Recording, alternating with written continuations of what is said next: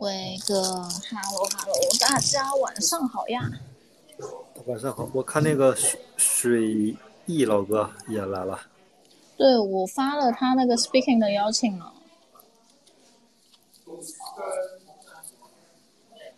然后呢，继我们上一周这个 space 之后，我们的这个 space 今天延伸到周一晚上的七点半了。然后呢，虽然就上上一周有讲过，就是我们也就嘉宾们都有不同的观点嘛。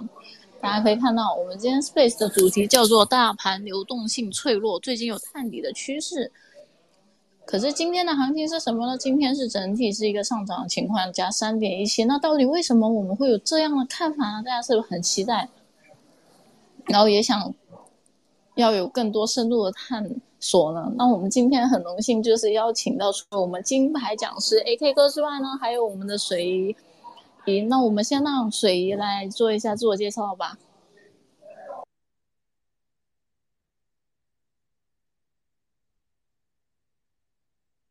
你 Hello，水姨虎哥。呃，喂喂，主持人听得到吗？可以，可以，可以，没问题。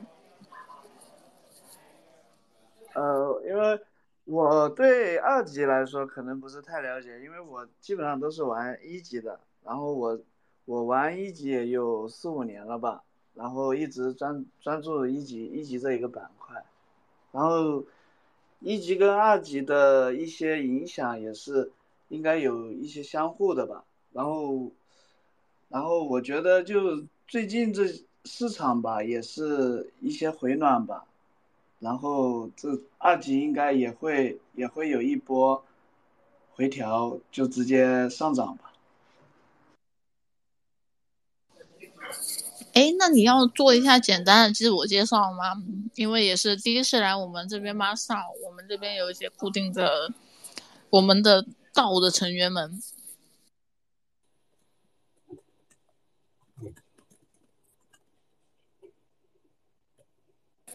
好像有点害羞，在吗？在吗？没开麦哦。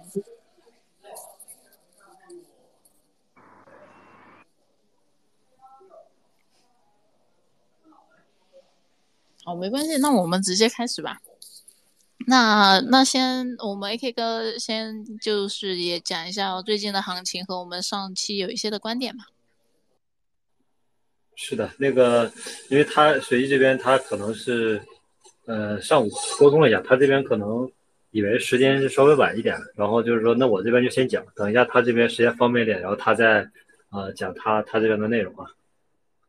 OK，呃，是呃，咱们今天的这个题目是大盘流动性脆弱啊，近期有探底趋势，然后呃，我觉得还是嗯，就是先简单说一下今天的这个行情吧，因为今天我看就是说。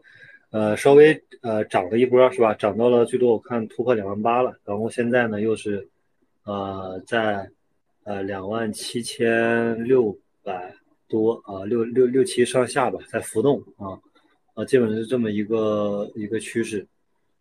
嗯，就是咱们先说今天为什么涨啊？没到两万八，两万七千九百八。嗯，传出来是说灰度那边啊，是 SEC 啊，并没有说呃反驳这个。灰度的这个申请 ETF 的这个啊文件，就是灰 SEC 没有反驳，就是说他申请那个灰度的这个呃资产，然后转化 GBTC 和 JETH 转化成这个叫 ETF 啊，就是说现在是不能提现的嘛，然后他申请之后就可以提现了，一比一的去这个给啊兑付，然后提现。但是 SEC 这边呢并没有反驳，大家注意，就是说。嗯，我们去看一个问题，要看到它的本质，然后看到它的本质之后，对这个整个事情的一个影响。就是它的本质啥？它的本质就是说，SEC 没有反驳，但是他没有说 SEC 同意灰度申请 ETF 转换通过了，是吧？就是说我们要看看到本质，就是没有反驳啊。那没有反驳呢，就是说既没通过啊，也没也没不通过，是吧？就是说。呃，算是搁置这么一个状态，所以这个其实是一个小的利好消息，但是它不，我我理解是它不足以改变说现在的这个趋势啊。呃，现在的趋势就是受今天的这个利好的影响是涨了一波，但整体我感觉还是一个偏空的这么一个行情。我们不管是看这个呃日线还是周线，其实都是一个相对来说有有点偏空的这么一个行情，呃，然后呃，而且最近呢是出来一个报告，就是说 S 一呃九月份整个九月份加密货币的这个流动性的成交量降到了从二零二一年以来的这个最低位啊，就是说呃比去年的那个。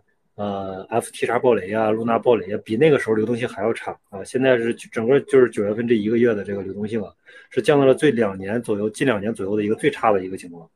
所以我们呃这么呃分析完之后，然后得出结论啊，就是第一，现在流动确实很差；第二是呃，哎，灰度这件事儿呢，它的影响呢，我理解是一个小的利好啊，不足以改变整个的这个。现在现在当下的这个行情，比如说现在突然就走牛是吧，或者走这个更好的行情，我觉得还是很难啊。所以，呃，这个呃标题呢叫“大盘零零脆弱，近期有探底趋势”，这个是昨天起的，但是今天稍微有个利好，呃，并不影响啊。这个标题我觉得还是比较精准的，还是比较精准，能描下描述出来当下的这个行情。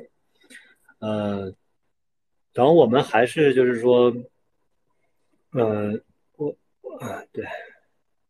呃，还是说这个，呃，呃，把就是说我们之前的这个这个这个叫什么？呃，理论再复习一下，就是说第一个还是说这个宏观经济啊，然后呃，美联储加息这个事情，然后呃，第二个就是说这个 K 线啊，K 线指标啊这块儿，第三个就是说我们的这个。啊，不是，第二个是减半周期，第三个是 K 线，第四个就是说这个呃情绪，当下的情绪判断一个短期内的一个呃高和低。然后我这边先说一下这个今天的一个汇总的一个情况吧。汇总情况就是宏观环境并没有好转啊，但是根据 CME 呃就是芝加哥交易所 FED Watch 的观察呢，显示明年六月份会第一次开始降息，啊十一月份呢是。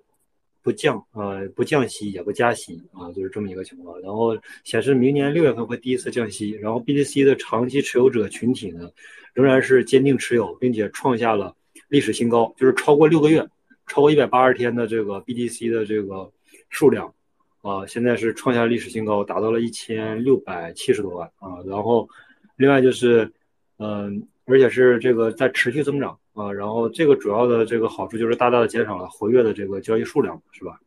然后另外就是网络转账还有交易所余额呢，都是处于周期的这个低点，整个加密资产的流动性持续枯竭，在这种流动性极差的情况下，结合还有一百九十四天的减半周期，啊，有可能在近一到两个月产生这一轮熊市的一个底部。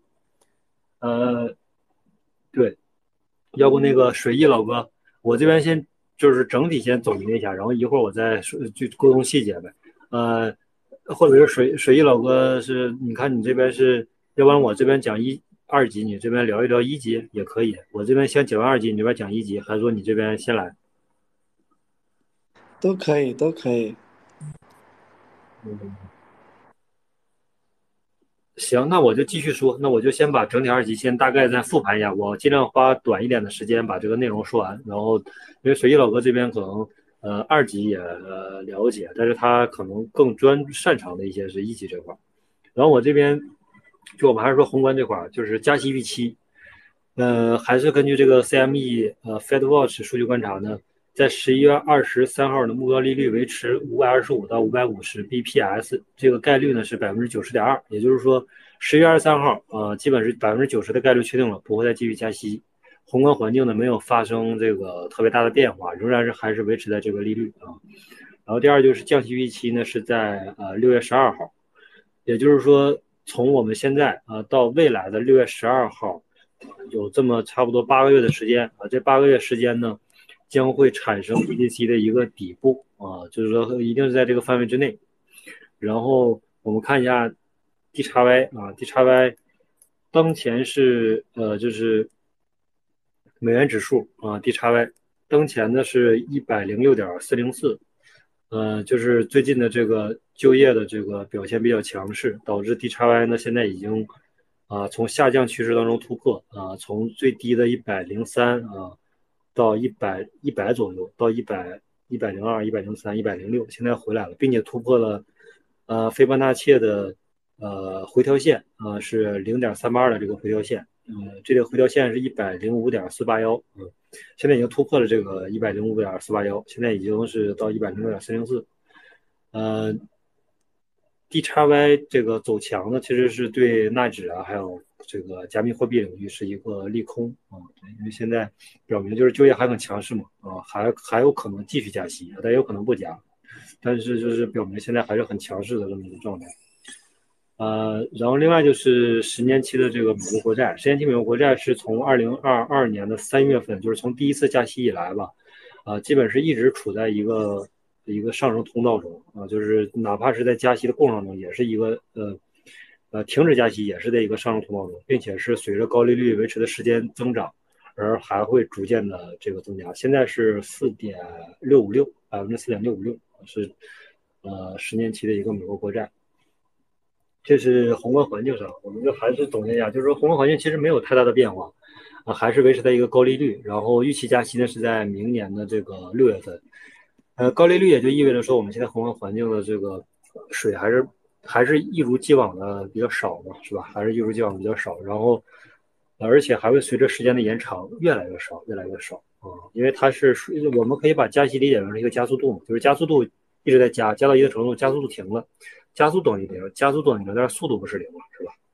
呃，然后呃，我们第二个模块的话，就看一下现在的链上数据，呃，BTC 先看一下链上那个 BTC 的吧。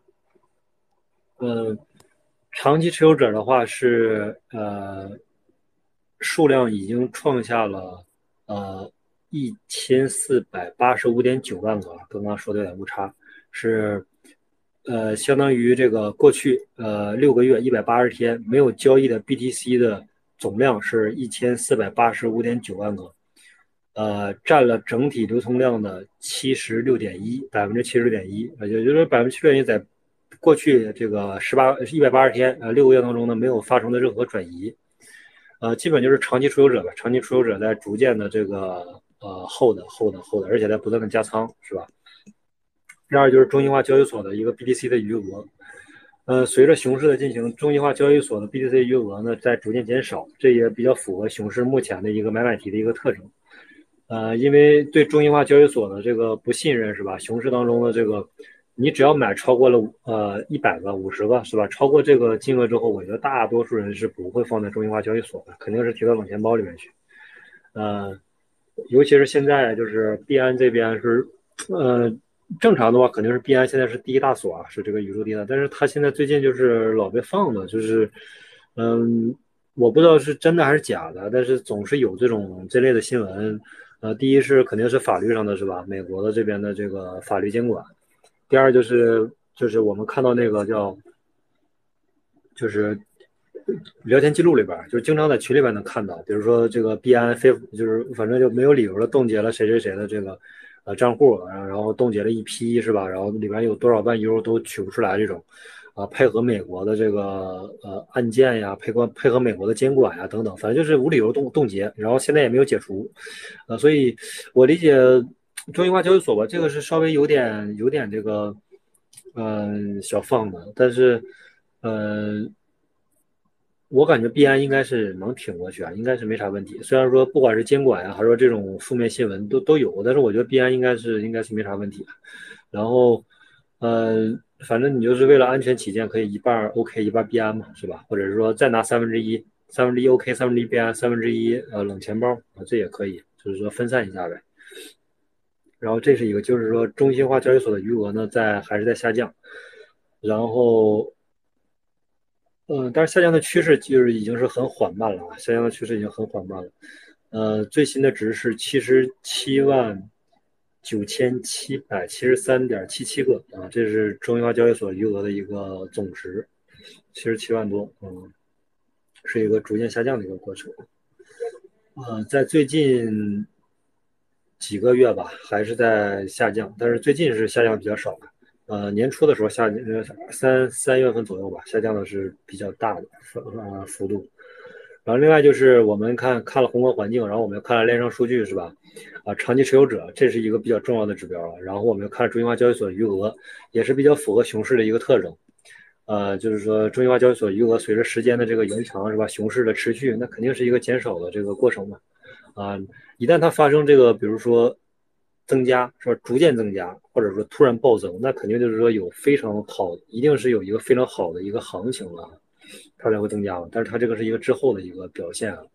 然后第三就是 USDT、USDC、BUSD 和代的一个稳定币的市值总和，这四个稳定币的总和呢是在逐渐下降啊，然后从最高的这个呃一千六百亿美金到现在是这四个总额现在是一千一百六十五亿啊，但而且最近的下降的也是比较缓慢了，最近一两个月吧，基本是属于缓慢，接有点接近于持平了，但还是在下降。然后呢，上半年的这个小牛市并没有给整个加密货币的这四个稳定币增加来新的啊资金，没有带来新的资金。然后现在的一个热点，不管是说 BitTime 呀，或者我们现在看的这个 TIA 是吧？然后这个 BitTime 现在也很热。然后，嗯，都是一个场内的一个资金的一个博弈吧，就是基本是场内资金在炒。然后，呃，而且我感觉。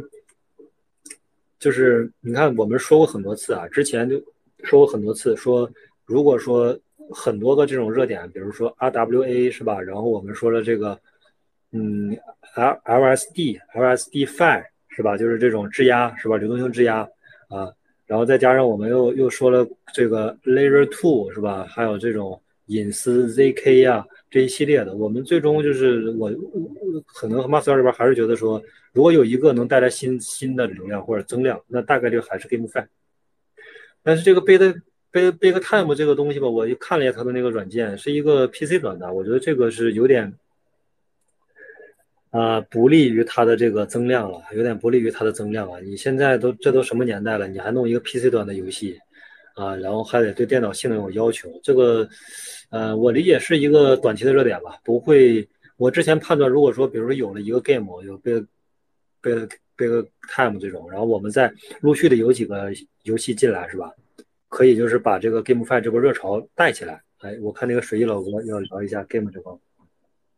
呃，AK 老哥，其实其实我对炼油这一块也比较熟吧。就是你刚才提到这个 Big Time，其实我去年测试版的时候就已经开始在玩了啊。就就总体来说吧，这个 Big Time 很有可能就是说把把这个市场重新带回来，这是我个人的看法啊。然后就是说，那个炼，它这个炼油是 PC 端的，对，确实是 PC 端会限制很大一很大一批用户入场，这是这是没这是没有问题的。但是但是很多很多之前的链游，说白一点就做的做的说白一点就是。包包包一个装就变成了一个资金盘，知道吧？但是这个 Big Time 呢，但是我觉得它就是实打实的是在做游戏，然后然后有更多的可玩性，这是我自己的一些看法啊。但是我就是理解它这个 PC 端，呃，它带来的是场场外的用户，还是说是场内的这波用户在就是币圈的用户在玩？场外场内都有，因为我们去年玩 Big Time 的时候，它测试版它没有代币的，只有 NFT 这些东西。然后当时还他要去买门票，也是要买门票。你买门票，他只是有提前提前玩的资格。然后那个时候我们都被割割惨了，买 NFT 被割了一波。对测试版的时候被割的老惨了，我还记得当时我自己还囤门票都那个腰斩的不能再腰斩了。哎，不对呀，它测试版应该是我理解测试版它不应该是属于测试网吗？啊，测试网不应该是免费的 free 吗？没有，他当时测试版也是有你那个怎么说呢？他就是你也到他那个时间你再玩，或许。或许它，因为它爆率限定在那里，因为你当时越早进，它爆率都是一样的。你你人少嘛，你打的东西就越，那个爆率就更高一点，知道吧？当时我们就是，我们几个小伙伴就搞了四个人嘛，就一块玩，组队玩的，然后就在那里，但是它这个游戏的配置要求就特别高了。对，呃，我我懂了。那我就是反正这个等一下再聊他这个游戏的情况，就是说你们最终的这个是，呃，赚了多少？上了，因为他上了都是亏的，都是亏的。就正正式版加测试版，第一波人都是亏钱的。他最近不是上 OK 了吗？只是最近最近他这个打金效益才才出来的。最近他不是他代币出来之后才会才有这个打金效益，之前都是只打 NFT 的，就是打装备嘛，还有一些盒子啊铸造的。也就是说你现在还没有回本？我我现在都没玩了。那你能不能？他他那边来讲的话，真的做游戏设计来讲的话，炼油我觉得他整体整个游戏模型是做的最好的。就只是代币系统来讲的话，或者是他怎么，就是他团队是能看得出对游戏行业了解比较深吧，然后去做整个代币模型和一个 NFT 的一个推进的。啊，不过今天主持人小姐姐旁边还是有一个另外一个新的 conference，所以可能有点背景音哦。好，那那哥你继续。哦，那那反正水晶老哥就是最近没在玩了，但是你那你 NFT 还在呀？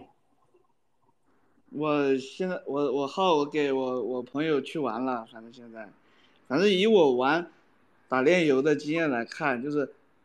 你如果打不了游戏，就可以去囤他代币，吃他那个倍数就行了。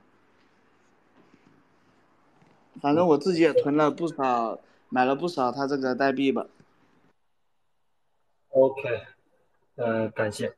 呃，反反正，但是这个这一点我可能跟那个水老哥观点不太一样，就是说，我觉得 Big Time 吧是一个很好的起点，但是我觉得它带不了太多的增量，因为，因为。PC 端的这个游戏吧，我觉得第一是，呃，玩的人本来就很少啊。第二就是，嗯，确实是这个对性能还有要求，这这就玩的人就更少。除非就是说，嗯，你专门去这个打印工作室嘛，这个是有可能。但是，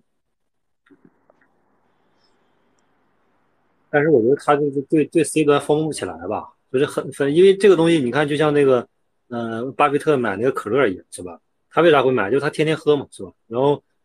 如果这个东西咱们很容易就上手，比如说是网页的，或者是手机的 app 呀，或者说 DAPP，然后很容易上手就能玩几下大家，那体验一下这个乐趣，而且很容易入金，这个就我觉得这个非常容易 form 起来。呃，他我觉得理解是个起点啊，可能后续还有其他的，呃，更更容易上手的，我觉得这个就是会把这波热度会我觉得会带一波。AK AK 老哥，我跟你说一下吧，就我我的看法就是。只要他打金效益收益够高，就会吸吸引人进来投资。如果他自己不会，他不会操作，不会这些的话，也会去找上打金工作室，去让他们去代练、代打这些的，然后自然就会就会把市场的资金这些流动性都带动起来。这是我个人的看法。嗯，看一下啊，了解，没问题。我看一下。说白一点，你。任何东西只要有赚钱效益了，大家都都会往里面去去挤，往里面去研究，然后去想着参参与一波，对不对？呃，是。哇塞，他这个，我看他的流通市值三呃四千万美金，他现在二十四小时成交额一千六百万美金，这换手率太高了吧？是的，还有一部分，还有一部分是那个空投的，他们是锁仓的，这个我是知道的。好像有一个亿，将近一个亿的代币是空投的，但是还没发。对，只发了一部分。OK，可以。呃，反正反正我理解就是咱们还是关注呗，持续关注 Big Time，看它的这个呃链上数据的这个情况。如果说真能带来这个呃增量资金，那当然是个好消息。因为，嗯嗯，我理解它可能会带动场内的业绩，但场场外的我觉得概率还是小一点，因为现在宏观环境确实不太好，就是说，也很难扭转这个大的趋势。除非说场内是吧带来一些啊，那也也有可能会造成一个 GameFi 的啊这个板块的整个一系列的热点，我觉得这个是也有也是有概率的。然后，OK，那就这稳定币这块就是现在还是一个下降的过程，在逐渐下降的过程。然后第四个的话，就是我们来看一下 BTC 的一个矿工的地址余额。呃，这个矿工的地址余额其实也是很重要的一个指标啊，就是说，呃，它有点像什么呢？它有点像那个，呃，威神的那个基金会的地址，以太网基金会地址跟那个有点像，就是呃，矿工他是咋的？他是很简单啊，矿工就是我跟你先，我们先说矿工怎么赚钱。矿工赚钱分两部分，第一部分就是啥呢？我在熊市的时候买矿机。啊，我现在比如买个 S 幺九 Pro，然后这个矿机呢价值一万美金，到牛市呢它值五万美金啊，到八万美金，可能到十万美金这么一个涨幅啊。矿机首先会有个涨幅，其次什么？其次就是币价。就比如说我现在啊一万美金我买这个矿机，然后我每天挖出来的这个啊 B BTC，然后我我卖掉了百分之五十到六十到七十，多的时候可能到七十，就是这一个浮动的一个范围。我把这些 BTC 卖掉干嘛呢？交电费。啊，逐渐的卖一些交易业电费，卖交卖一些，但是他不会全卖，他就会把除了交电费以下的剩下的所有的 BTC 都会留着啊，然后留到牛市的时候一起卖掉，这是正常矿工赚的两部分钱，一个是矿机的一个本身的涨幅，第二就挖出来币我还不卖，然后币呢还会有一个涨幅，币呢还会有一个逐渐增加，然后币还有个涨幅，他是赚的这两部分钱，然后矿工呢。它的地址余额呢，它就会呈现一个什么状态呢？就是在熊市到牛市的大部分时间都是一个，啊呃逐渐上升的一个过程，啊逐渐累加、逐渐累积的一个过程，而且会逐渐逐渐增加。然后什么时候才会减少呢？就是基本就是说，呃，在二一年的时候，我觉得大我记得大家应该都知道吧，在二一年，呃，矿工的地址数量突然减少，而且减少了很多啊，减少了差不多得将近一百万个，大几十万、八九十万个吧，短时间内几天。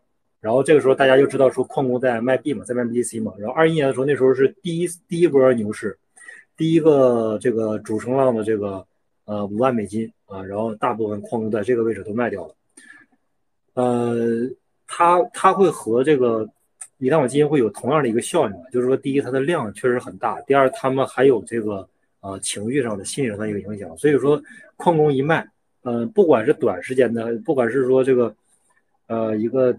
真正的说，这个对主流的这个行情有一个影响，还是说对一个小趋势的影响，它一定会有影响。就是哪怕说它改变不了大的趋势，比如大的趋势到了五万，它还有到六万九，到到七万，但是，呃，短期之内一定是下跌的，啊，可能很很很长时间吧，一两个月可能都需要缓一下，把这个这波这个抛压消消化掉。所以，呃，矿工地址其实是也是一个是一直需要监控的一个地址。然后，目前的话，呃，从二零二一年初的时候，二一年初那几呃二三月份吧，那个五万左右，一直到呃一直从嗯减少了之后，一直到呃二二年的中旬，然后是一个上升的过程，然后到了这个 F T X 暴雷，然后这个露娜暴雷分别有几次这个下降，啊，在这个暴雷之前有几有一波下降，然后从这个呃今呃。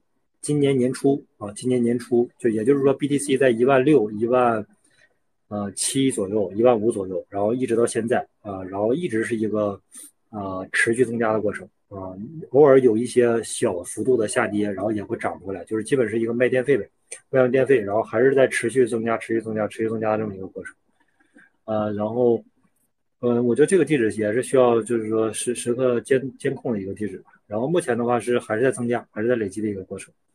然后另外就是一个网络未实现盈亏比，网络未实现盈亏比就是，呃，当这个网络未实现盈亏比它小于零的时候啊，然后就意味着 BTC 处于一个亏损状态，市场情绪低迷。然后历史上看的是底部区间，历史上的熊市底部呢都会有一段时间网络未实现盈亏比呢会低于零，啊，然后现在呢现在是零点二四，啊，现在是零点二四，呃。有可能短时间内，比如说一天啊，或者几个小时啊，低于零，然后它会呃迅速的拉回来，基本都是这么一个状态。呃，之前就是说我们说一共是三次这个行情嘛，三次减半。第一次呢小于零的时间很长啊，我看了大概可能一两个月吧。然后第二次呢就短一些，第二次就稍微可能一个月以内。第三次呢就两三周啊，然后呃我理解这一次嗯也也就是一两周这个时间段，它不会太久啊，就是说。呃，哎，我看这个该该该的老哥来了啊，可以那个拉一下了。呃，然后呃，但是现在是零点二四，还没到零啊，我觉得还是有一个呃，需要我们需要等啊，需要等这个呃等一波这个探底啊，需要等一波探底。然后哥，你你说拉的哪一个？Gabriel 老哥，那个不应该是应该是上周咱的那个分享的那个嘉宾吧，就是应该是哦哦，那个 Golden Bean 吗？对吧？Gavin，哎，我这边没看到他哎。那我邀请他发言。呃，然后呃，我们刚刚讲了，就是说宏观经济这块儿，然后又讲了这个啊、链上数据 BTC 的一个啊，然后我们分别说了这个呃长期持有者现在在逐渐增加，然后第二就是中心化交易所余额在还在降低啊，逐渐降低一个过程，然后呃 USDT、USDC、BUSD 带的一个稳定币市值呢是在一个逐渐下降的一个过程啊，而没有一个明显的增量啊，这个就是说代表着。行情还是很冷淡嘛，是吧？很冷淡，就是说，即使有热点，Big Time、TIA 呀，是吧？这些它呃也是一个短，就是说场内的一个博弈嘛，啊，没有场外的资金进来，还是最主要是信心没起来嘛。其实你说场内钱少嘛？一千多亿美金也不少啊，啊，也能把 BTC 拉到五万美金也没问题，但是信心没回来，这个所以说还是啊得等信心回来。然后 BTC 矿工的余额地址呢是在一个逐渐累积的过程，另外就是网络被权优惠比现在零点二四，呃。按照前几次的这个探底的这个过程啊，应该是会有一次这个啊、短时间内啊、低于零的这个过程啊，我们可以再等一等。然后另外就是链上数据的以太坊的链上数据啊，也是链上数据这块，就是 TVL TVL 呢是目前是呃三百五十七亿呃美金。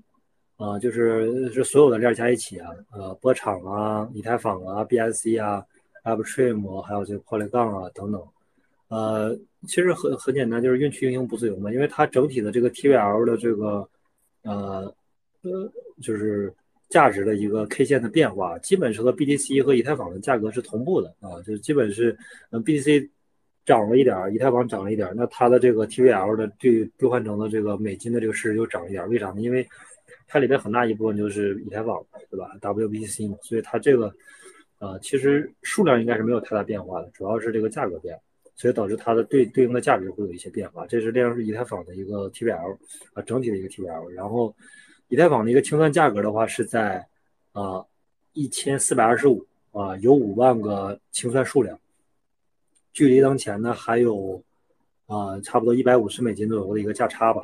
啊，如果一旦发生清算的话，是有呃五万个吧，啊，我觉得一旦发生清算，就是也是一一波踩踏呗。基本我觉得也就是这一轮或者这近几个月的一个底部了。就是说，其实现在大家就等吧，流动性很脆弱，大家就等等等等什么呢？其实说白了，等就是清算啊，没有没有其他的，就是等清算和踩踏，然后形成一个底部的这么一个区间。然后第三个就是以太坊二点零的质押数量，目前的话是三千零三十八万个。呃，一点二亿个，之前质押了三千零三十八万个，质押率是在百分之二十五左右。理论上，POS 的质押率呢是在百分之六十。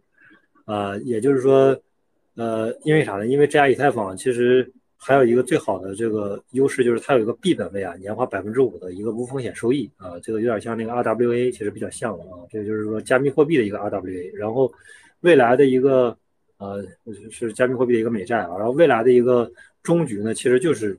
还有很大一个增量嘛，然后未来的一个格局就是，基本是大部分的以太网都会被 STETH 取代，就是那个 Lido 的那个呃 LSD 的 LST 的这个 token 的名字叫 STETH，嗯，因为你持有以太坊是吧，和持有 STETH 是一样的，它俩是一比一可以兑换的，但是你持有 STETH 有一个年化百分之五的币本位的收益啊，那大多数人我相信只要是呃。把安全做好，一定是会换成这个 STETH 的，而且 STETH 很多交易所都上线了，然后你去力度的官方也可以，就是说一比一兑换啊，这个大额解压、质押呀都是没问题的。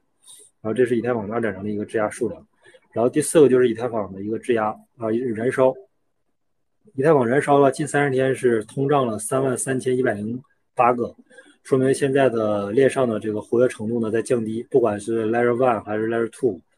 呃，都是这个 gas 消耗都在减少啊，这也是熊熊市比较正常的一个一个情况。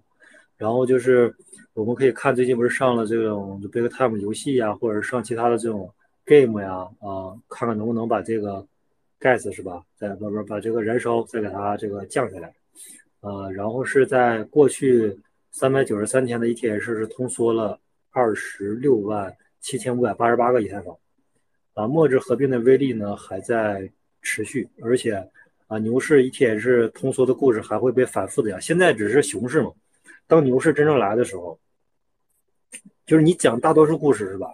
你讲这个什么什么啊，这个这个。呃，ZK 呀，零知证明改变世界呀，什么这个做全全世界的计算机啊，底层基础设施啊，啊什么，反正等等一系列的吧，Layer 呃 Layer Three 是吧？然后等等。但是我我或或者说你讲什么新公链是吧？这个都可以，APT、SUI 都可以等等。但是你讲来讲去，其实我感觉就是说最容易理解也是最容易传播的，嗯，其实就是通缩嘛，很好理解。以太网在每一天都在减少，而且减少数量。在牛市的时候非常恐怖啊！它现在可能每一天增加一两千，然后多的呃多的时候可能减少了，这个是吧？呃一两千，多的时候正常增加一两千，但是它一旦到了牛市，它可能每天减少个五五千啊、八千啊这种，那那个是非常恐怖的。所以说，这个故事会被呃很好的理解，而且还会呃尤其是新进圈的这波人，而且会很好传播啊！只要你一说通俗，大家知道哦，那币越来越少，那可能价格应该越来越高嘛，是吧？我觉得这个是。嗯，大家都已经习以为常了，但是它一旦到了牛市，我觉得是以太坊的一个特别重要的一个武器。然后另外就是我们刚说了宏观经济，然后又说了 BTC 的这个是吧？链上数据，以太坊的链上数据啊，然后我们再说一说这个 K 线。呃，K 线这块呢，目前是二十日均线和周线的一个交叉线啊。然后一般二十日均线啊，它是决定了未来几周到几个月的一个整体趋势。目前呢是已经处于这个呃二十均线的交叉线是两万七千九百零九点二一啊，然后现在是低于这个二十均线啊，就是说呃这个趋势我们看它能不能突破，或者说为什么我们认为说这个趋势是一个小小的波动的小的这个反弹呢？为什么说以太呃灰度的这个 ETF 呃就是说没有没有被反驳，然后我们认为它是小，因为。呃，二十均线其实也没有被突破啊，然后这个二十均线已经，就是说 K 线低于二十均线已经低于了八周啊。正常的话，一般这个趋势会持续几周到几个月不等啊。这个是一个，就是我们之前讲过一个左侧交易和右侧交易嘛。现在是属于就是说啊左侧啊，现在没突破。一旦说它真的突破了，我们再观察一下，确定是有没有突破了，那就是右侧嘛。现在还是一个未突破的一个状态。然后另外的话就是。K 线的一个蜡烛图啊，从这个周线的蜡烛图来看呢，百分之七十的时间是一个下跌的状态，就是红色啊，C 梦老过来，然后百分之三十的时间呢是绿色，就是说是是一个上涨的这个过程，也就是说明了啥呢？说明了从嗯今年的三四月份到现在这个时间，其实是一个信心啊严重不足的过程。就是说它为什么信心不足呢？因为它短期拉升之后，是吧？比如说 BTC 短期拉升了，可能拉升个几千美金、两千美金、三千美金。然后这是一根绿线，但是接下来的 K 线呢，基本就是连续几根小的红线，然后逐渐、逐渐、逐渐下跌的这么一个过程。这就是说信心不足嘛，信心不足导致的 K 线的效果就是阴跌啊，就是一根啊比较长的大的绿线，然后剩下的就是这种啊小的这种是吧？红色的这个 K 线的一个阴跌的状态。然后我们看了 K 线的第一个呃二十均。均线和周线的这个交叉线，然后我们再看一下 USDT 的合约持仓量。合约持仓量的话，目前是，呃，嗯，处于近一两个月的一个低位啊。一般 USDT 合约的持仓量在高位的时候会发生一个较大的波动啊。然后目前的合约持仓量是在保持低位，呃，波动率价格的波动率降到近期的低点。然后目前的合约持仓量是。一二三四五六七八啊，八十六亿美金的一个状态，这是合约的一个持仓量。嗯，然后，呃，我们再看一下加权平均资金费率。加权平均资金费率是，呃，我们只看 USDT 的，就是不看这种币本位的。目前是，呃，万零点九五啊，就是说说明是做多的资金体量呢大于做空的资金体量，因为这个多头需要给空头付这个资金费率嘛，啊，就是说多头。呃，但是这个资金费率的这个值呢过小啊，还不到万一啊，所以可以暂时忽略，是一个万零点九五的这么一个值，资金费率可以暂时忽略，就是做多做空的这个太小了，不值得参考。然后另外就是九神指数，九神指数呢目前是零点四二，当九神指数低于零点四五的时候，都处于抄底区间啊，历史上。呃，达到了当这个九人指数达到了零点三附近，一般是一个可以 all in 的价位啊。目前是零点四二，还没到 all in 的价位，但是它是一个抄底区间了已经啊。这是就是指数。然后另外第五条呢，我们再看一下刻舟求剑的这个，呃，以每次减半的时间为起点啊，然后根据上呃上两次牛市的底部区间来判断，筑底区间呢还有一个月左右。当前的呃，就是我们说历次的。呃，之前两次的减半的这个之前的底部呢，都是一二七五左右，现在呢是一二五零天，也就是说就是一个月左右，就基本是这一轮的这一轮的这个呃呃底部。然后我们之前其实就是说呃一直就是说推推推理的，基本就是说牛市减半前六个月啊，基本是前六个月是开始启动，我觉得这是一个。呃，大家都能观察到，大家都能理解的一个时间点啊，它，嗯，减半之后，你说它有没有一个探底呢？我觉得有，但是概率是很低的。有，但是你说年会不会每一次都发生三幺二，是吧？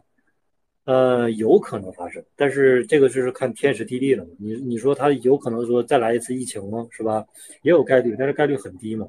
呃，除非同时发生疫情，同时又发生这个嗯这个，呃，这个叫什么来着？呃，大萧条是吧？然后他再去放水，这就也有可能，也有可能发生一个短期的这个三幺二。但是我觉得这个是一个螺旋的这个呃踩踩踏的过程，然后概率很低了。反正就是我们不要指望着说减半之后，然后我们再找一个底部，基本就是减半之前六个月啊，就是这是一个呃大多数人都可以理解，也可以去就是说接受的一个常识啊。有我们可以做好准备嘛，留个百分之十、百分之二十的仓位是吧？等到这个。呃，大家所认为三幺二也可以啊。然后第四点，我们看说了这个宏观情绪链上的 BTC 的数据，以太坊的链上数据，又说了这个 K 线。我们这四点再说一下这个情绪这块儿。呃，情绪呢，其实是一个恐慌贪婪指数啊。恐慌贪婪指数的话，目前是四十四啊，就是越低的话就是越恐慌啊，越高的就是越贪婪。啊，基本是处于超过八十的时候，就是一个短期的一个顶部区间，就是极度贪婪嘛。然后另外就是低于二十的时候，就是一个极度这个恐慌的时候，也是处于底部区间。目前是四十四啊，就基本是最近这一两个月比较平和，四十四、四五十、三四十这么一个状态。然后另外就是出售时出售时的一个利润率，当这个指标小于一的时候啊，说明这个出售的这个用户呢是处于亏损状态，指标越小呢，亏损的就越大。目前是零点九九七四啊，基本是可以是略微亏损，但是和一比较接近了，可以忽略。目前也没发生顶壁顶背离，也没发生底背离，啊，这个是暂时可以忽略的一个状态，出售的一个利润率。呃，一般它发生大规模的这个这个啊背离的话，基本就是说顶部区间和底部区间啊，目前是接近。然后我们再说一个第三点，也是很重要的一个数据，就是叫矿机关机价。啊，这个这块我们可以重点说一下，因为这也是最后这这两条这个数据了。这个数据我们重点说一下。呃，矿机关机价为什么会有这个数据呢？就是说，你看以太坊是吧？现在转到 POS 上，它没有电费这一说，但是 POW 有电费啊，是吧？POW 比特币的这个矿机有电费这一说。那我们认为矿机关机价，矿机它的电费就是什么呢？就是它的成本。一旦说这个价格低于它的成本，它就会把这个机器关掉，是吧？这个是很正常，大家都可以理解的一个逻辑。所以说，关机价也就意味着它的成本价，也就是说，我们生产一个 BTC 它的成本是多少？那我们目前按照，就是因为主流机器有，就是新的机器有很多啊，那个都是啊很夸张了，是吧？它的关机价都能达到八千、七千啊、九千都有可以。但是现在我们家主流的，主流的目前是 S 幺九 Pro 啊，这是一个目前比较主流的一个矿机，然后。它的电费呢，是我们按照零点零六美金啊，基本是零点零六乘以七的话，六七四十二，啊，四毛五的一个电费吧，呃，人民币。我们按照这个电费去算，关机价是在一万九千附近啊，精准点是一万八千九百一十九点零三，关机价是在这个附近，也就是说这一轮的底部区间很难跌破一万九这个位置啊，这一轮的底部区间呢，基本是在两万左右。为什么我们说很难跌破一万九？它可以跌破一万九，但是我们要知道，减半是意味着啥呢？减半意味着就是说，发生了什么呢？发生这个叫，呃，原来现在是这个六点二五个 BTC 嘛，啊，每一个区块十分钟产生六点二五个 BTC，当减半之后，它就会产生三点一二五个 BTC，那也就意味着，啊，意味着什么？意味着，意味着这个，呃，原来是吧？成本价是一万九，它突然这个成本价。啊，在算力，咱们就说假设在算力不变的情况下，直接翻了一倍，是吧？那也就意味着到明年呃五月份啊四月二十八，然后五月初的这个时间段，那这个成本是要翻倍的。呃，矿难的历史上发没发生过？发生过，但是它持续的时间肯定是不长的啊，一般是不会太长的，也就最多几天时间啊，长一点可能一两周，最就也就这个时间。但是矿难的时间一般也就是我们可以 all in 的，可以这个 all in 的时间了。然后现在呢？我们按照就是说，理论理想情况下，其实正常我们是按正常去看，其实很很难发生矿难的。如果说没有大规模的这种清算啊，大规模的这种特别差的利空消息，是吧？比如中本从他的这个比特币开始动了，是吧？这种特别大利空消息，那是有可能发生这种。呃，矿难，但是我觉得大多数情况下，矿难的概率是有的，但是很低啊。即即使有，持续的时间也不会太太长。所以说这一轮底部，我觉得是很难跌破一万九。然后我觉得基本就是到两万两万一这个位置，基本就是可以买入啊，甚至 all in 的这么一个价位啊。到两万，我觉得那就是真的是还是我们每次说的那个点，就是说它到两万的话，就相当于是财神给大家来送钱来了啊，就是说呃。可以 all in 的价位，然后另外就是减半倒计时，目前的话是还有一百九十二天啊，预计 BTC 减半。呃，现在预计减半的时间是二零二四年的四月二十五号啊，然后而且历史上的减半行情呢，都是在减半前的六个月左右启动，也就是最近的一到两个月啊，四月二十五号、四月份、三月份、二月份、一月份、十二月份、一月份啊，那十一月份，那基本也我觉得也是。快了吧？就是跟咱们之前呃前两个之前说的数据，一个是二十五天，一个是说一个月左右，啊，基本我觉得还是在这个范围之内啊。然后我们可以重点关注这最近一到两个月提前挂好单，因为它的这个价格即使说有很低的一个价格，也是一个短时间的，它还会迅速上去。然后今天就是二级就是 Master 里边可能就是宏观啊，宏观的话就是讲了加息，呃，讲了加息预期，然后讲了这个降息预期，还有这个 D 叉 V，还有这个。D 叉 Y 美元指数啊，有一个十年期的美元国债，然后还有一个是呃链上数据，长期持有者，还有一个中心化交易所的 BTC 余额，还有一个 USDT、USDC、BRC 带的一个稳定币的市值，然后还有 BTC 的一个空中的地址余额，然后第五点就是说呃网络为实现盈亏比，啊这五个点，然后呃以太坊的话就是一个链上 TVL，然后是以太坊的一个清算价格，还有以太坊的二点零质押数量。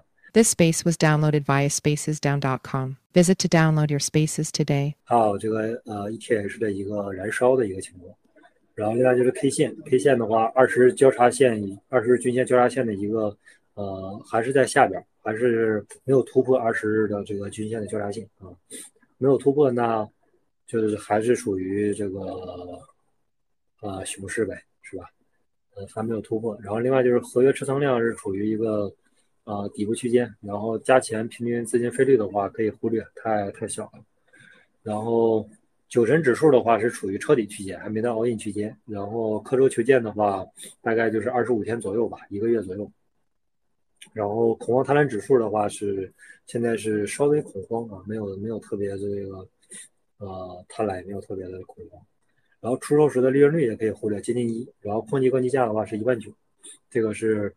呃，反正大家可以去想象，呃，也可以一万九以上，也可以一万九以下，因为它有不同的矿机类型。但是咱就说主流的，是 S 幺九 Pro。然后另外就是减半倒计时的话是，啊，还有一百九十二天，对，到明年的四月二十五号。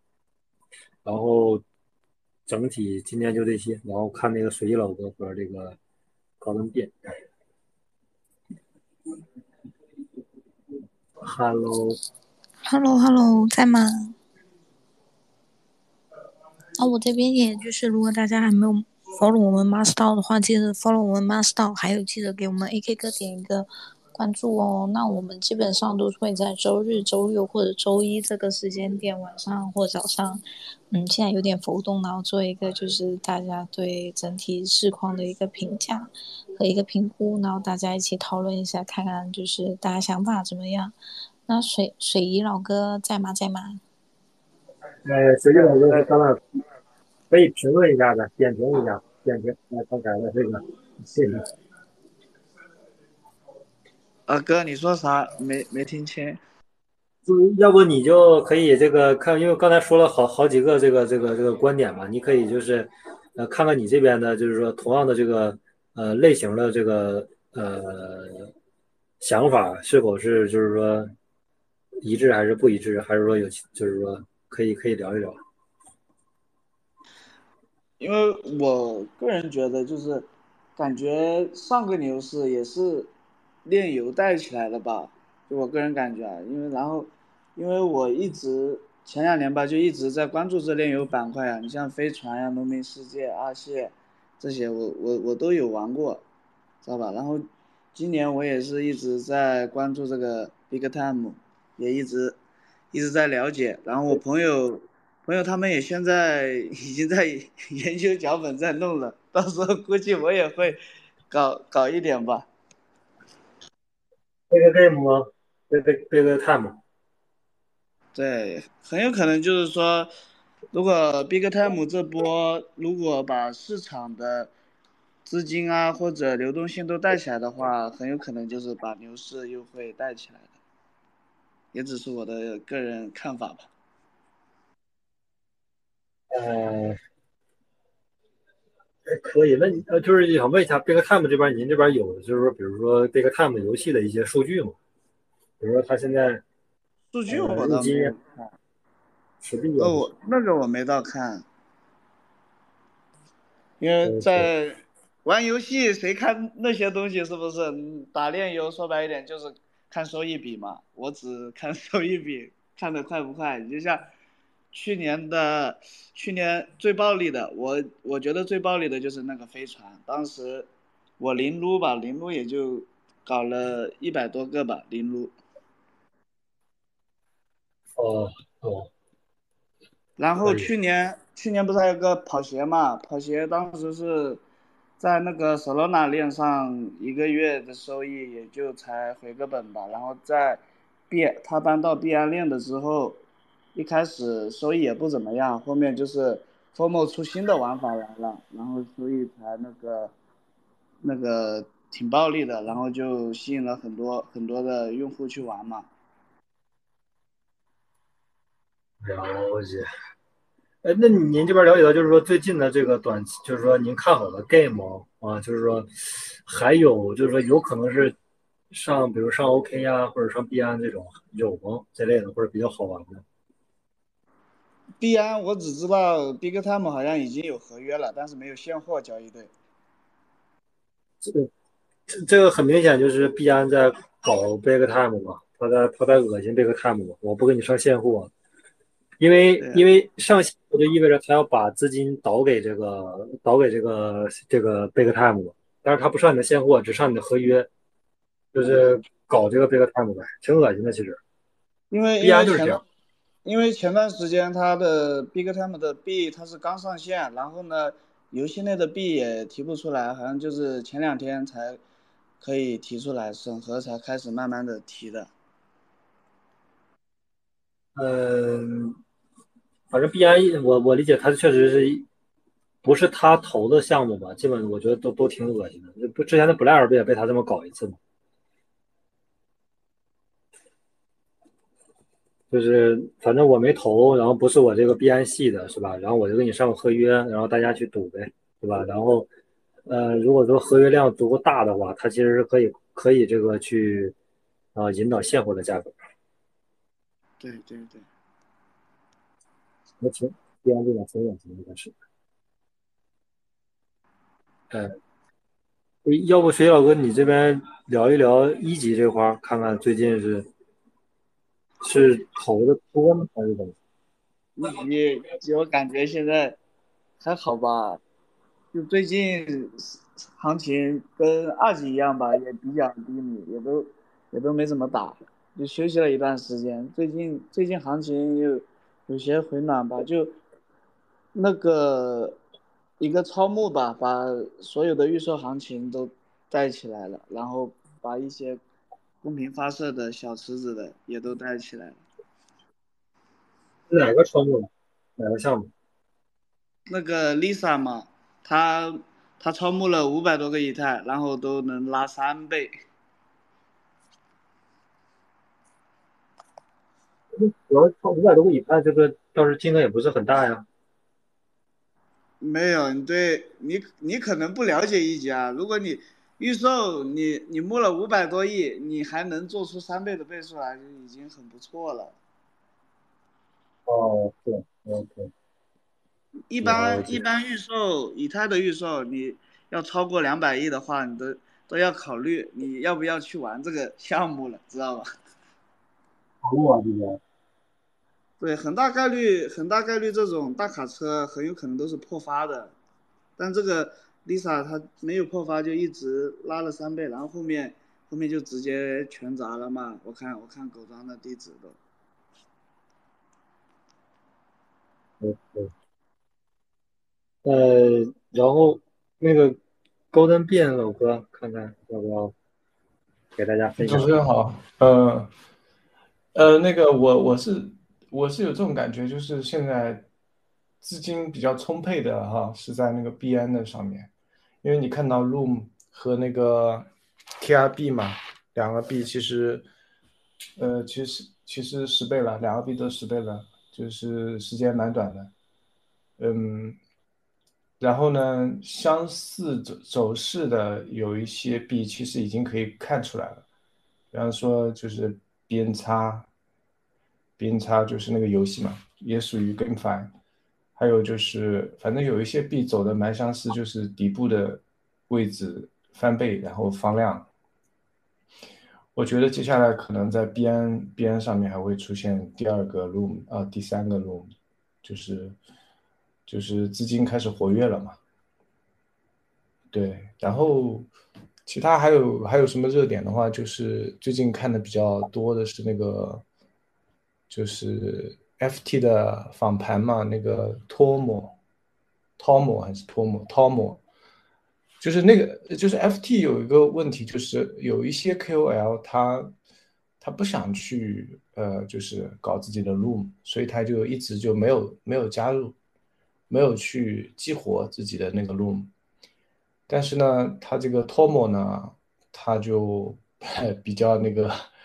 比较会玩，他就用那个 unclaimed value，用这个概念呢，他就是直接上架了所有人的，或者说所有推特呃 IP 推特项目的他的这个 key，所有在在他的平台都可以去买，所以所以就是昨天前天前天吧，我在的一个一个群哈。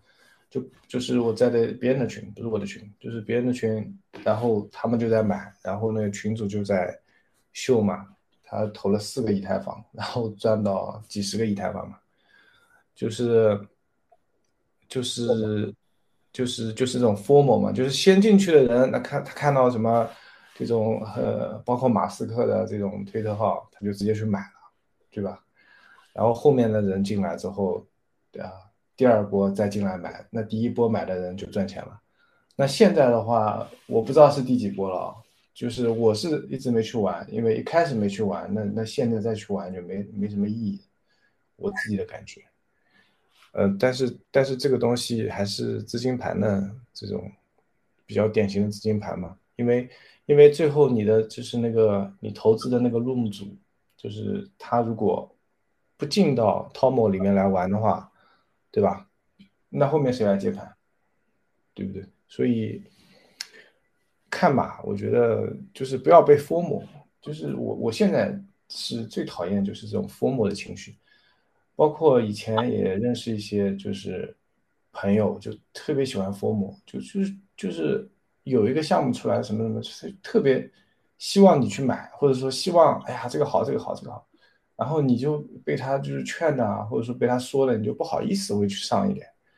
就是这种情绪的话，我我是就是那么多年下来，我是现在是选择远离这种情绪嘛，因为一旦人的这种疯魔情绪被点燃的话，你的操作的话是会胡来的，就是会一定会让你后悔的。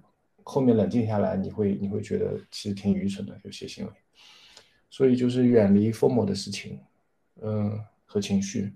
然后大盘来讲的话，我是大仓位持有比特币嘛，所以跌的话我也不慌，因为刚才那个主持人 AK 主持人说的很好，就是就是就是有个关机价嘛，就是那个挖矿成本。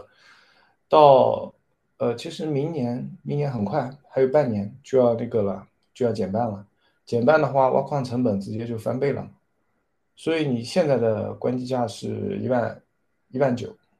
那我们就是不考虑其他因素，就就是明年翻倍的时候，那就是按明年那个减半的时候，那成本翻倍的话就是三万八，就是就是这个是最朴实的一个逻辑嘛，对吧？当然就是没有那么简单，还要考虑各种各样其他的因素了。但是这个大大概就是一个方向，所以我个人觉得就是在这个位置的话，我持有比特币，然后。万一碰到黑天鹅，它啪一下打下去，打到两万以下，两万美元以下，对我来说是无所谓的。然后因为我持有现货嘛，然后如果它就慢慢涨，我不发生黑天鹅了，慢慢涨，那我也蛮开心的，因为账面的盈利，账面就是账户上的资金，那就不断的变大嘛。所以还是一个预期的问题，就是你觉得对？您说，老哥，你是哦，已经熬夜了你？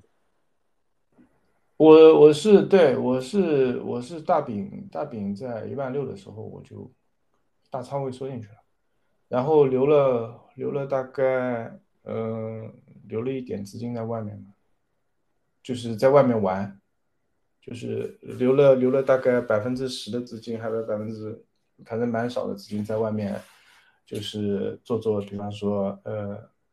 最近就是 B 安，就是有有一波可能有波山寨季，就做做这种机会。但是，但是我现在做下来就是觉得，呃，怎么说呢？嗯，如果是操作比较多，然后很还是很容易就是损失的，因为因为因为炒币的话，就时间越短的话，就是运气的成分就越高，就像。就像你如果极就是极端一点，你做超短线，它的这个波动其实是近乎一个随机过程。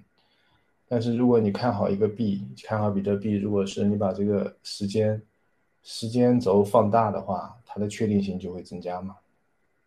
所以，所以我觉得我我自己的经验就是玩波段或者玩，现在不是特别好的时间，就是。像那个，所以说只只能拿那个一小部分仓位去玩。刚才那个随随以随以老随以呃老哥说的那个 GameFi 的事情哈，现在其实有一个跟之前的那波 GameFi 是有个有个本质性的区别，因为之前我是在之前 GameFi 那波 GameFi 的狂潮中，就是就是赚到第一桶金的，可以说是。那波 GameFi 是在比特币下跌的时候，山寨币疯狂的时候，什么意思呢？就是整个市场行情情绪还在高位，整个现金流，整个嗯，就是里面的流动性还在非常好的一个一个状态，就大家都赚钱，大家都还没打算离开这个市场，呃，所以那个时候就是钱就是从一个项目跳到另外一个项目。就像当时从那个 Rika、Raka 对吧？Raka 上面有人赚了很多钱啊，那那些大户后来他就，因为他有这个赚钱的经验了嘛，形成了路径依赖了嘛，那他就会去找下一个呃 GameFi，他就会去投呃接下去的，就说那个时候呃这个这个资金呢还是还是在还是在流动的。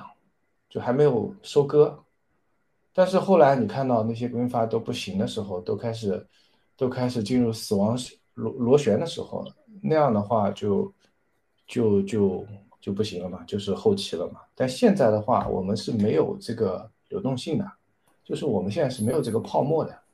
所以像 Big Time 这种，啊，说到 Big Time，我是好两年前吧，一年前，我有一个有个好朋友，呃，他就跟我说，就是去去搞点 Big Time，我就没没去搞，没去搞的话，结果就就省了一大笔钱，因为那些空间啊什么什么的。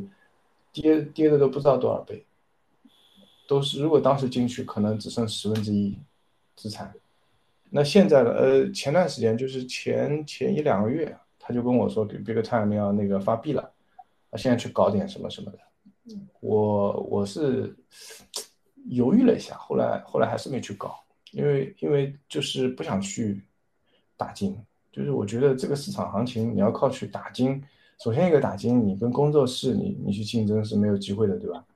第二个，你要去靠打金赚这个钱，个人而言是比较辛苦的，占用了你的精力和时间嘛。那，第三个的话，就是如果你真的看好一个项目，体验一下，如果真的好的话，就去就去买它的代币啊。但是呢，哦，就是 Big Time，我我自己没去玩，就是所以。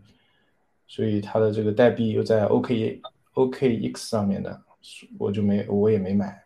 其实我的我的那个文章里面也写到过这个碳，但是呢，那个时候我看到的那个时候是零点零点零零点零七啊，还不知道多少，没买，因为我现在只在边上做交易，要么就是链上，就其他交易所我都不不大去玩。对，所以整个。我我的意思就是说，整个市场行情的话，就不可能出现像上一轮那个 GameFi 的这样的一个火热的、一个火爆的一个场景，或者说赚钱效应，这是这是我的观点啊。所以还是小心一点，嗯。就是我的两个观点，第一个观点就是说，在当下这个行情，或者是说熊市的行情下，其实。不管是 GameFi 呀，或者是说其他的 FT 呀，或者是说这一系列的这种呃热点项目，其实都是短期的那个场内资金博弈嘛，呃，然后目的也只有一个，就是把你手里的以太、大饼、USDT 变成项目方的，就就 OK 了。对，嗯，对，就是说还是要刚才那老哥说的挺好，就还是要谨慎啊，要慎重。呃，然后，呃，另外一个观点就是说，确实要谨慎要慎重。就是说，这个这个现在，因为现在的项目其实也很简单，就是把你的以太、USDT、BTC 变成他的。呃，另外一个就是，我感觉 Game 的话，它如果呢一旦说说形成像去年啊那么火爆的一个情况，其实它是需要一个宏观环境，需要这个有有很多的这个热的资金进来。然后，首先背景宏观背景肯定要非常好了，然后，呃，资金量非常充足，是吧？然后大家信心非常充足才有那个情况。但是 game 的话，我理解它是，即使没有那种情况发生啊，我理解 game 是一个本身是一个很好的一个叫，呃，拉新的一个方式啊。它它可能就是说，就是说不一定说这个，呃，这个。嗯，就是反正亏钱肯定是说，像说的肯定是会亏钱。但是说，我觉得对场内这波用户来说，他因为可能接触真正的什么这个区块链呀、这个 DeFi 呀太复杂了。但是你让他搞搞游戏是吧，还能玩一玩，能入个金啊什么这些。我觉得这个是一个是反正是个拉新的方式吧。但是拉新也得看宏观环境嘛，也得看这个大家目前的一个情绪嘛，还有大家的这个信心是吧？是否对当下有这个。啊，充足的信心也很重要。没有充足的信心，你你这个游戏再考验再高，其实大家就像刚才说的，不敢冲啊，是吧？十一老哥冲了，冲了，然后现在还没回本，然后这这也很难受啊，是吧？嗯，不好对我看到有一个 KOL，他推特上他写，就是第一时间他就搞了一个，就是打金小组啊，几十个人去打金了，然后玩了一天就停下来了。因为因为这个成本覆盖不了，嗯，我我是觉得，对，您继续，老哥。啊啊，我是觉得啥？我是觉得还是要看时机嘛，场内的流动性嘛。因为之前的话，你看 GameFi 之前大家都赚钱的，对吧？平台币拉了多少倍？什么 DeFi 的、Pancake 啊那些拉了多少倍？大家腰包里都是鼓鼓的。然后，然后就是对，然后 Raka 这种也有赚钱效应，所以。所以跟那个时候还是不能比嘛。现在是大家都是被割了几波又几波的，对吧？是，而且场外的话，现在那个我说句实话啊，这个 Big Time 它的游戏做的的确是很好的。然后我玩的呃，就是我那个朋友他玩的，呃，玩到反正蛮靠前的，他就跟我说，他说这个这个这个游戏跟呃梦幻西游啊，就是 Web Web Two 的那种游戏机制。就是非常接近的，是一个可以存在蛮久的一个一个游戏，跟以前的像那种 GameFi 啊，是完全是两个类型的。嗯，所以所以 Big Time 呢，就是我觉得，我觉得它可能生命力会比较长久一些，但是不一定会有那么暴力的，就是打金打金效果。这是我这是我的一个感觉啊。呃，其实越暴力的话，你看。能量是守恒的嘛？你赚的比就是底下打金团队赚的越多，这个对吧？肯定得有人亏钱嘛。亏了是不是这个流量就跑掉了？所以就是要让一个游戏能够持续的长久一点的话，它这个打金团队你就不可能赚特别多。这是这是我的一个观点，就是能量要守恒嘛，对吧？嗯。但是 GameFi 我觉得会有一波啊，这个山寨，我觉得有好多游戏啊，那个 Illumino，这个是不是也要推出新的版本啊？呃，还有还有一些游戏要要那个发新游戏，像什么阿 b 高 g 啊，没没没有那么有名，但是他们也有自己的社区，我也在里面，就是买了一些 NFT，但都到现在都是亏嘛。所以，嗯，我个人觉得就是，呃，怎么说呢？你玩游戏少点投入吧，就是因为 NFT 的流动性也不是特别好。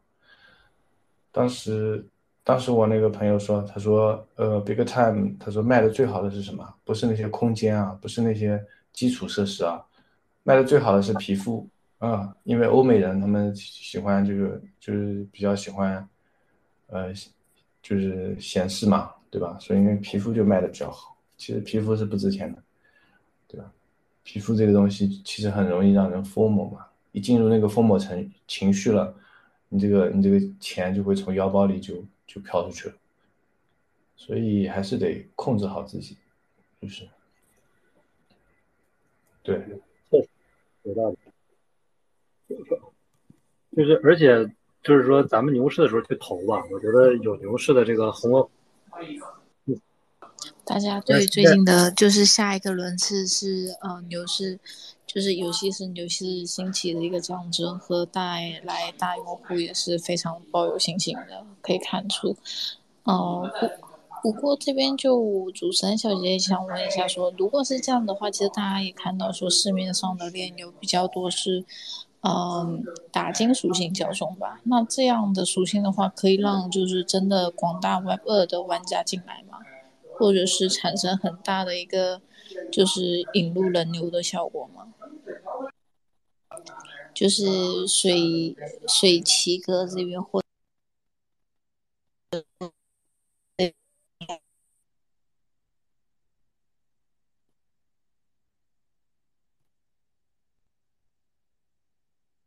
好，没有 A K 哥在吗？但我没听到 A K 哥声音，是不是我这边声音有全没掉？在的，好像我感觉是水印那边是不是听听不太清主持人这边的那个内容？然后，那其实也可以看得出，其实这段时间除了说 Big Time 这边一个打金的一个很狂热的话，另外一个方面就是 social 方面也是啊做到一个极致的反向，就是 FinTech 那一边也是做一个。呃，反向面的事情，那比较多的也是刚才有讲到，都是就场内资金的一个场内资金的一个互相博弈的状态。呃，然后可以看到拼上来的话，哎，对我没听见，我是不是坏掉了？呃，现在可以听到吗？我完全没有哎，但是我又不能掉哎。那要不你你你继续，你完结完场的时候再敲我一下。哦，好的。呃，好的，那你晚场再叫我一下吧。好的。哎，十一老哥，你能听到吗？我这边应该坏掉了。我能听到那个主持人的讲话啊，对，我也能听到主持人，但主持人应该听不到，听不到咱们的是吧？那应该是我跟 AK 哥互相听不到，你们能听到 AK 哥吗？能啊，我能听到 AK 哥。可以可以。那行，那我这边坏掉了，那那如果有完结，告诉我一下，我就关一下哦。嗯，那要不随意老哥这边来，再最后聊一聊 game。别吧，哥，还有点事情呢，下次 吧，要不。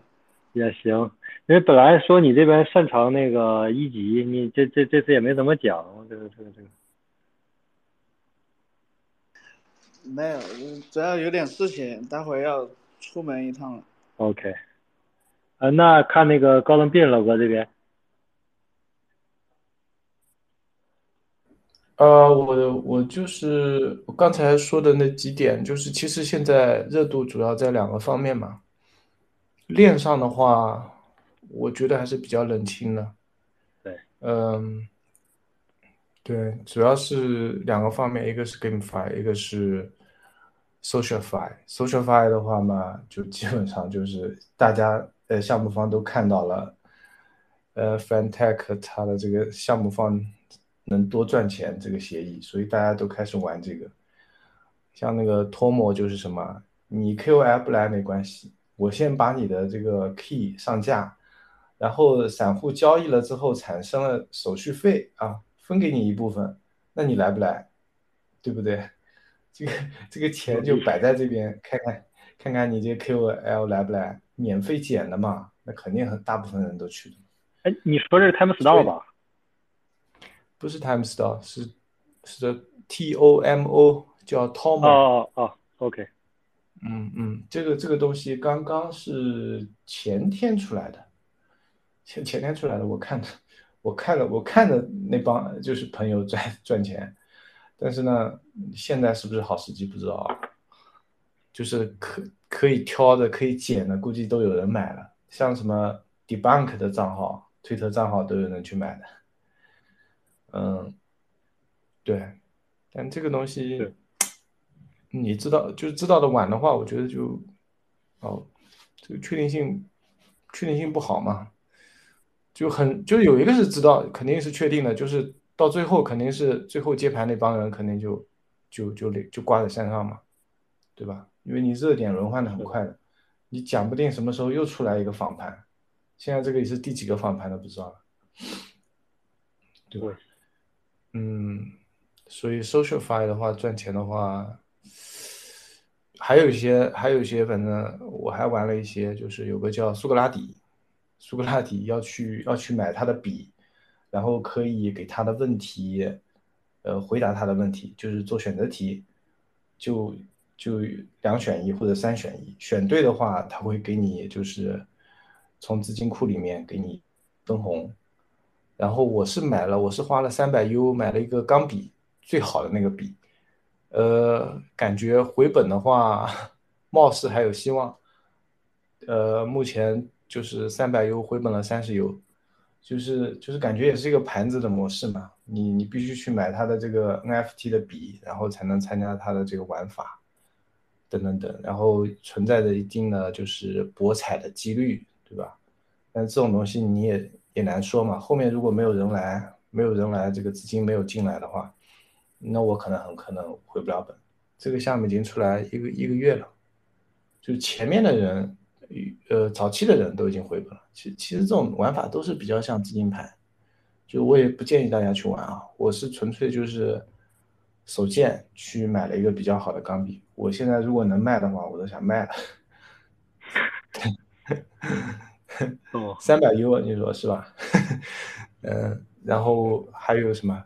还还有呃，SocialFi 我关注比较多，还有一个最近有个叫 Port Three、Port 三，跟那个跟那个 Tip 蛮像的。Tip 嘛出了出了新的一个 APP，貌似还挺不错的。然后有有有人呢，有 KOL 呢，我看了也因为他这个 APP 不错，然后就就去买他的币了，买了买了也蛮多钱的。我是觉得什么，嗯，怎么说呢？这种。没有必要啊，然后还有一个就是还有一个 Port 三，它就是最近很多人用这个标签挖矿嘛，就是你发推文加上这个 Port 三也能就是挖矿，但这种更多的是散户的话，他只能撸点毛毛，就是很小的毛了。我觉得，我觉得也赚不了什么钱，对，然后。啊，然后那个 Port 三它是好像是有有有什么有什么背景的，有什么资本的投资的，嗯，所以所以当前还是有一些 KOL 在在玩这个，然后还有一个就是墨比社区，墨比社区的话也是这样的，就是你发一个标签，呃，MFERC，然后也可以参与他们的挖矿，然后这个的话就是这个墨比社区的话就是纯粹的就是。怎么说呢？它是目前看来是没有投资方，它是有依靠一个虫洞，虫洞的一个工具。然后虫洞那个工具呢是活了大概已经五年了，它是它把数据上链到那个 Steemit，Steemit 那条公链上，就是 BM 在做 EOS 之前做的那个项目，就存在了蛮久的。BM 上面也有它的币，对。也是也算 SocialFi 的一个一个概念吧，但是但是很多东西就是怎么说呢，桩都没有启动，感觉就是没有资金这块儿，我觉得还没有，就是拉盘资金这块还没留意到，还没到 SocialFi 这些币上面，就像比方 s t e m i t 啊，包括那个上 Coinbase 的有一个币叫 E E 什么 OS 的，忘记了，Coinbase 上面的这个一个 SocialFi，呃。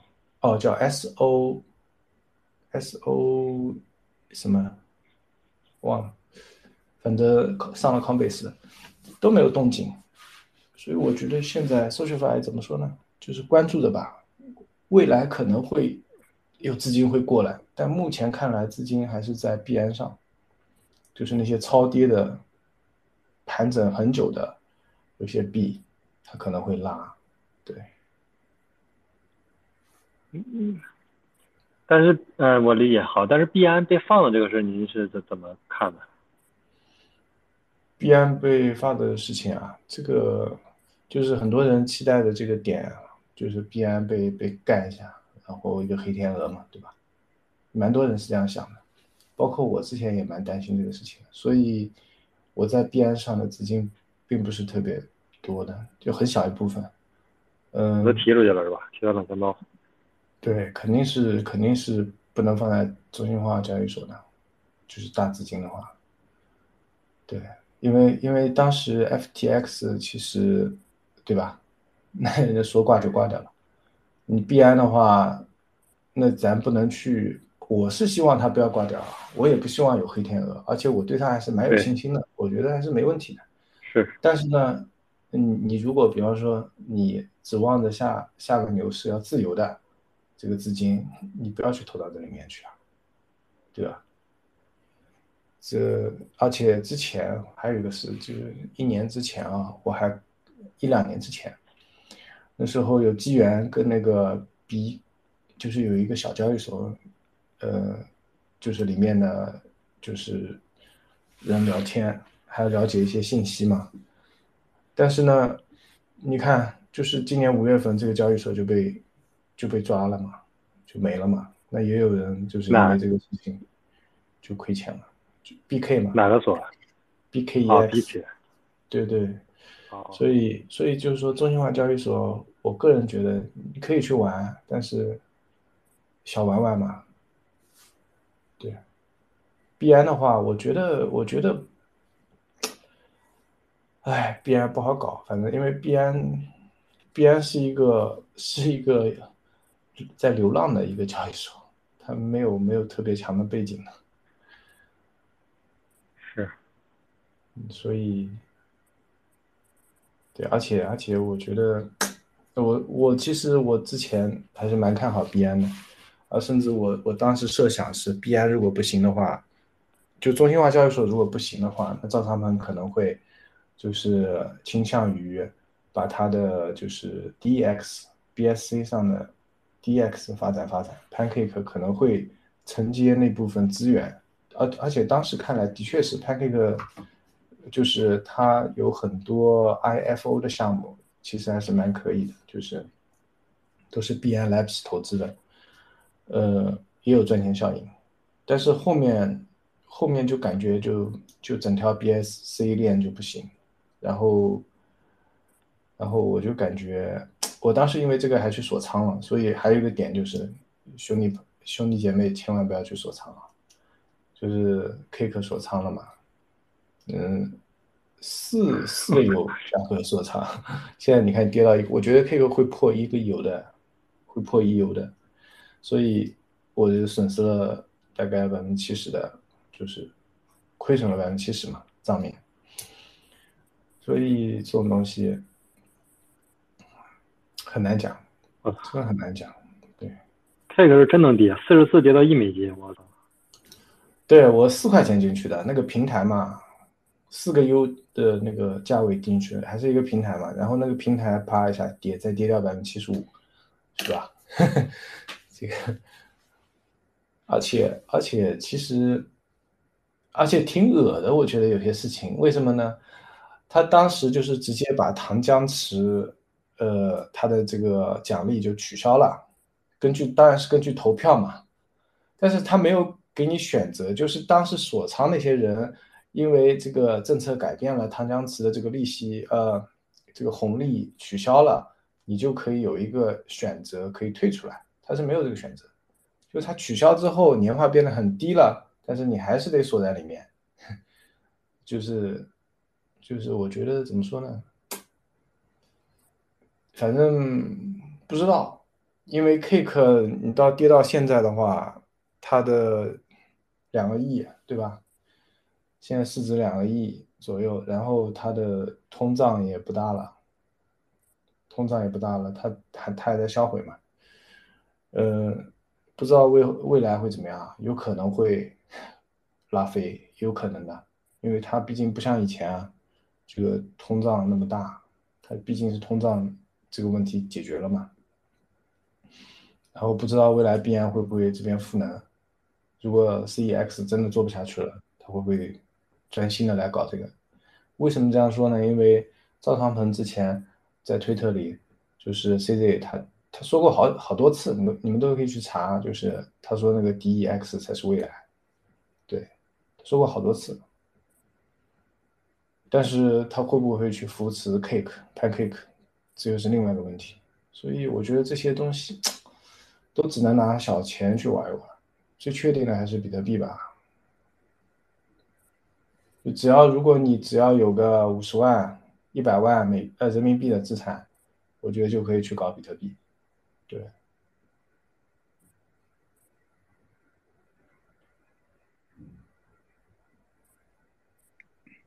哎，我能上来问个问题吗？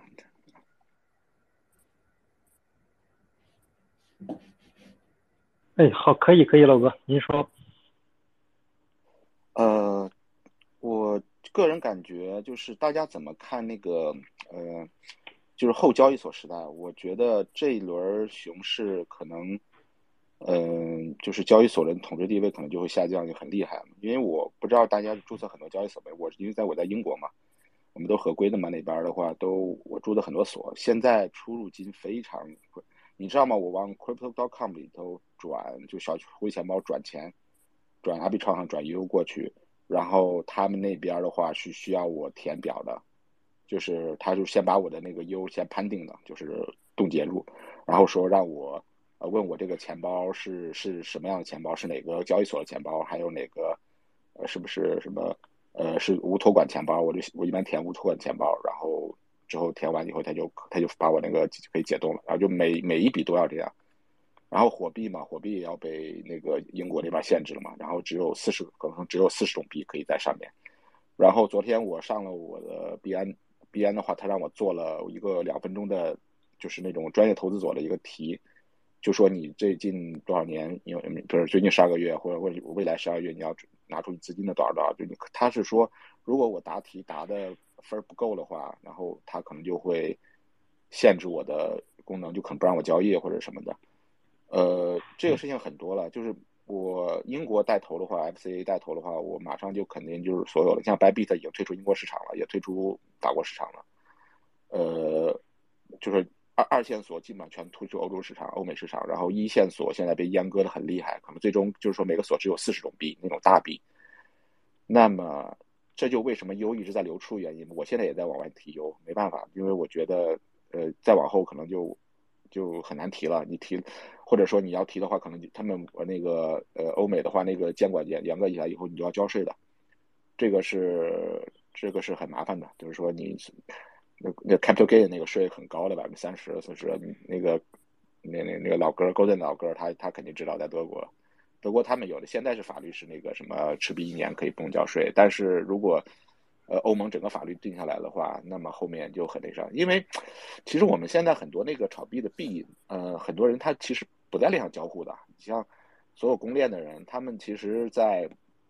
呃，就当时有个有个访谈，就是有一个抽象调查嘛，比如说 LTC 啊，像什么这种莱特，其实有很多炒了很多年的人，他们连钱包都没有，他们只是在交易所里买买买卖的，都百分之七十都是这种人，就是什么什么比特币钱包也都没有，他们就只是在交易所。那这样的话，那欧美的话，我现在特别担心，就是说这一轮之后，整个整个交易所就就就真的是要变天，那这后面引起后面就可能不会想让我们想象那种那个路线来发展了，牛市熊市。所以说，我就想让大家关注一下这个交易所的这后续怎么弄，因为现在很多像 POW 一些小的交易所最近都关了嘛，就是没有 rug 就关就关掉了嘛，就是 Terabit 什么的。呃，二还是那句话，二线所现在都在退出欧美市场，一线所在被在被欧美市场阉割，这是我看到，就是我想问问大家，以后这个事情很严重，是不是很严重？对，我我的我的感觉啊。呃，我的感觉是啥？就是它的 ETF 现货推出来之后，它对这个用户的争夺啊。我们有哪位嘉宾想聊一下吗？不过我好像重新听到人讲话了，好感动哦。呃，我我讲话能听到吗？嗯，AK 哥，哎，还是 AK 哥有在讲话。我能听到主持人讲话，AK 哥没听到，听不到。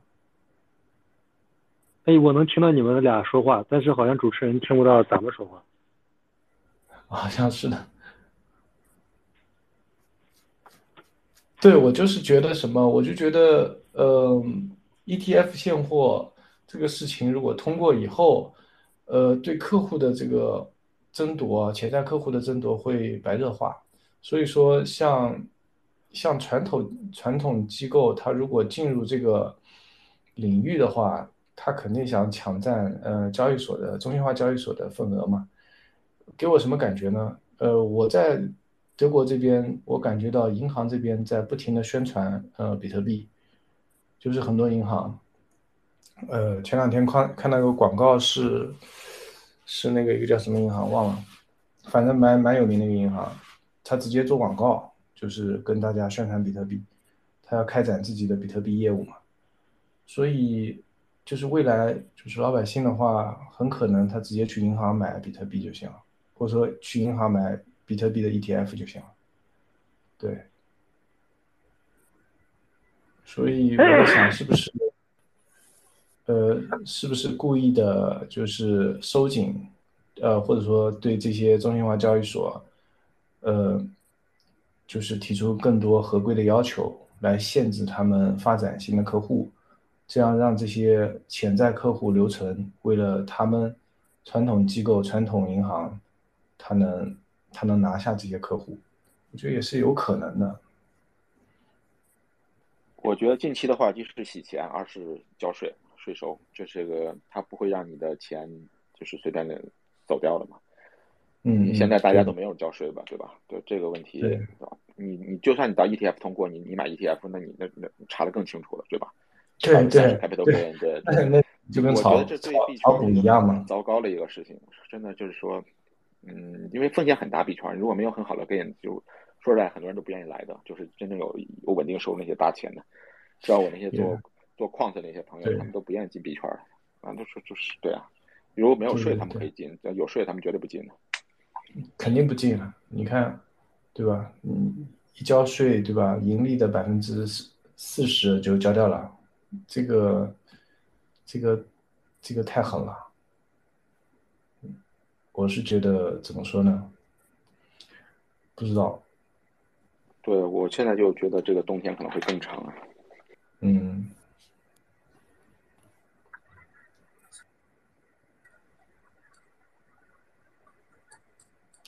但是应该，我觉得应该是，就哪怕它呃各种规则或者限制更越来越多，还是会有办法的。就比方说你链上的比特币或者说以太坊，你还是能找到出货渠道的，还是能有方法避税的。我觉得应该应该还是有这样的操作空间，毕竟整个市场还没有成熟到那个地步。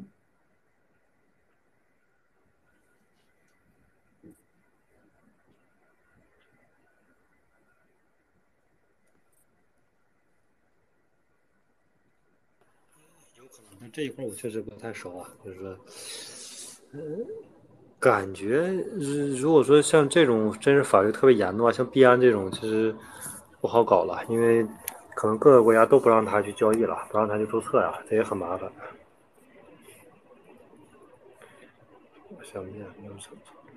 我。我就是觉得，如果说他说币安说每个用户哈，在我们这边就是交易的用户，最后都需要交税，呃，不管跟国内政府或者说跟其他国家的政府签订这个合约，那只要是交易的人必须要交税。这样我觉得他这个锁又没有人会去了嘛。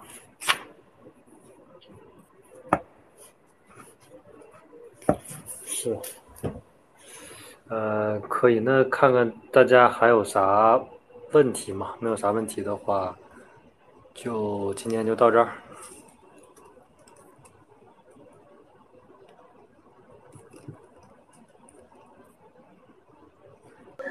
对，谢谢大家。然后记得呃追踪有上麦的呃讲话的嘉宾们哦，还有我们就是这个 Marcel 的账号。然后我们下周会看是周日还是周一，然后同一个时间，然后也再继续给大家追踪整个大盘的走势。然后今天就到这里啦，然后周一快乐，好嘞，拜拜，see you 啦，拜拜。拜拜，感谢感谢，拜拜。再见，再见。